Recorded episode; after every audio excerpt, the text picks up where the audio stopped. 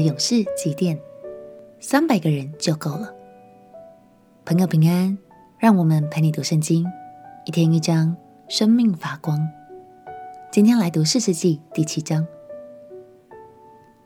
当基甸明白了上帝的心意后，便展开了一连串的行动。他首先拆毁了当地崇拜的偶像，现在也正准备集结军队起来攻打米甸人。拯救以色列脱离苦海。我们将看见上帝一路都与基甸同在，就连基甸阵营中的精兵，也都是上帝为以色列亲自挑选的哦。也因为精兵人数不多，更让我们从以寡击众的景况中感受到上帝的大能。一起来读士师记第七章。士师记第七章。耶路巴力就是基甸，他和一切跟随的人早晨起来，在哈绿泉旁安营。米甸营在他们北边的平原，靠近摩利冈。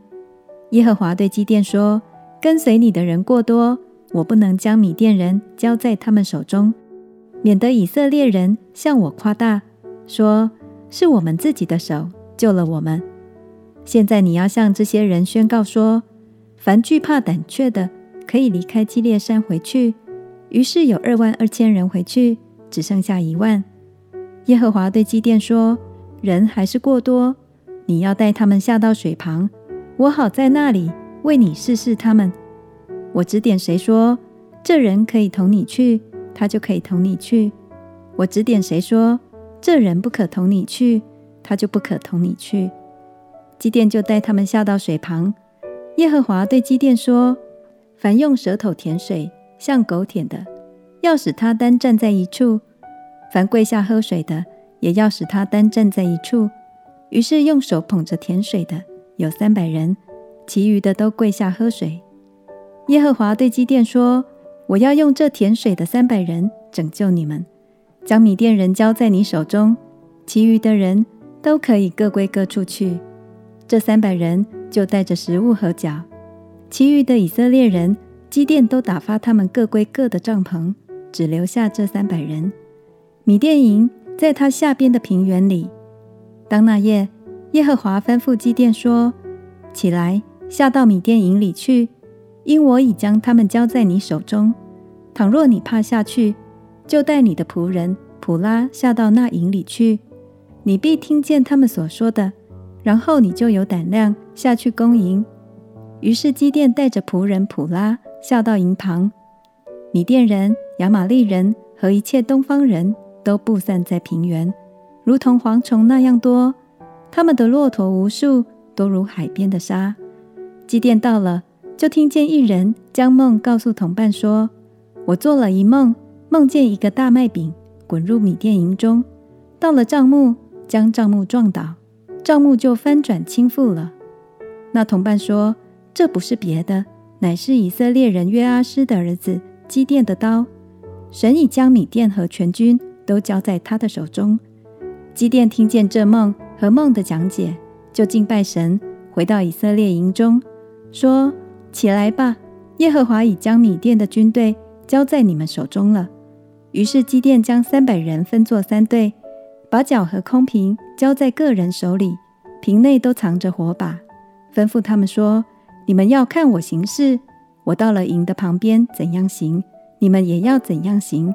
我和一切跟随我的人吹角的时候，你们也要在营的四围吹角，喊叫说：耶和华和基甸的刀。基甸和跟随他的一百人，在三更之初才换更的时候，来到营旁就吹角，打破手中的瓶。三队的人就都吹角，打破瓶子，左手拿着火把。右手拿着角，喊叫说：“耶和华和基甸的刀。”他们在营的四围各站各的地方，全营的人都乱窜。三百人呐喊，使他们逃跑；三百人就吹角。耶和华使全营的人用刀互相击杀，逃到西利拉的伯哈士他，直逃到靠近他巴的亚伯米何拉。以色列人就从拿弗他利、亚设和玛拿西全地聚集来追赶米甸人。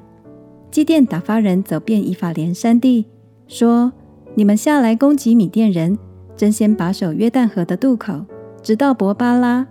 于是以法莲的众人聚集，把守约旦河的渡口，直到伯巴拉，捉住了米甸人的两个首领，一名厄利，一名希伊伯，将厄利杀在厄利磐石上，将希伊伯杀在希伊伯酒榨那里。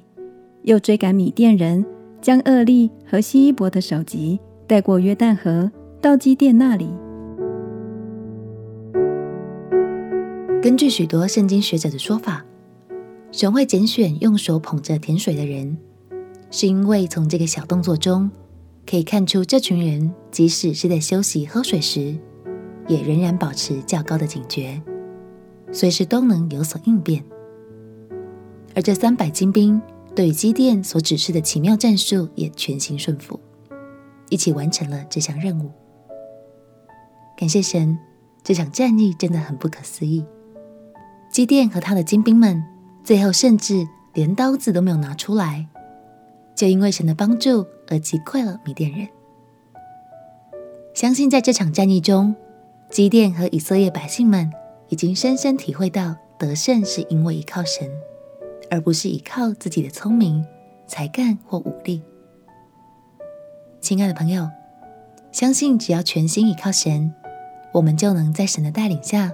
胜过生命中的难处，不管这个难题有多大、多艰难，有神同在都是小 case。我们一起来祷告：亲爱的耶稣，谢谢你总是与我同在，帮助我。我要像基甸一样，依靠你的大能，战胜生命中的许多难关。祷告奉耶稣基督的圣名祈求，阿门。祝福你依靠神的能力。战胜生命中所有的不可能。陪你读圣经，我们明天见。耶稣爱你，我也爱你。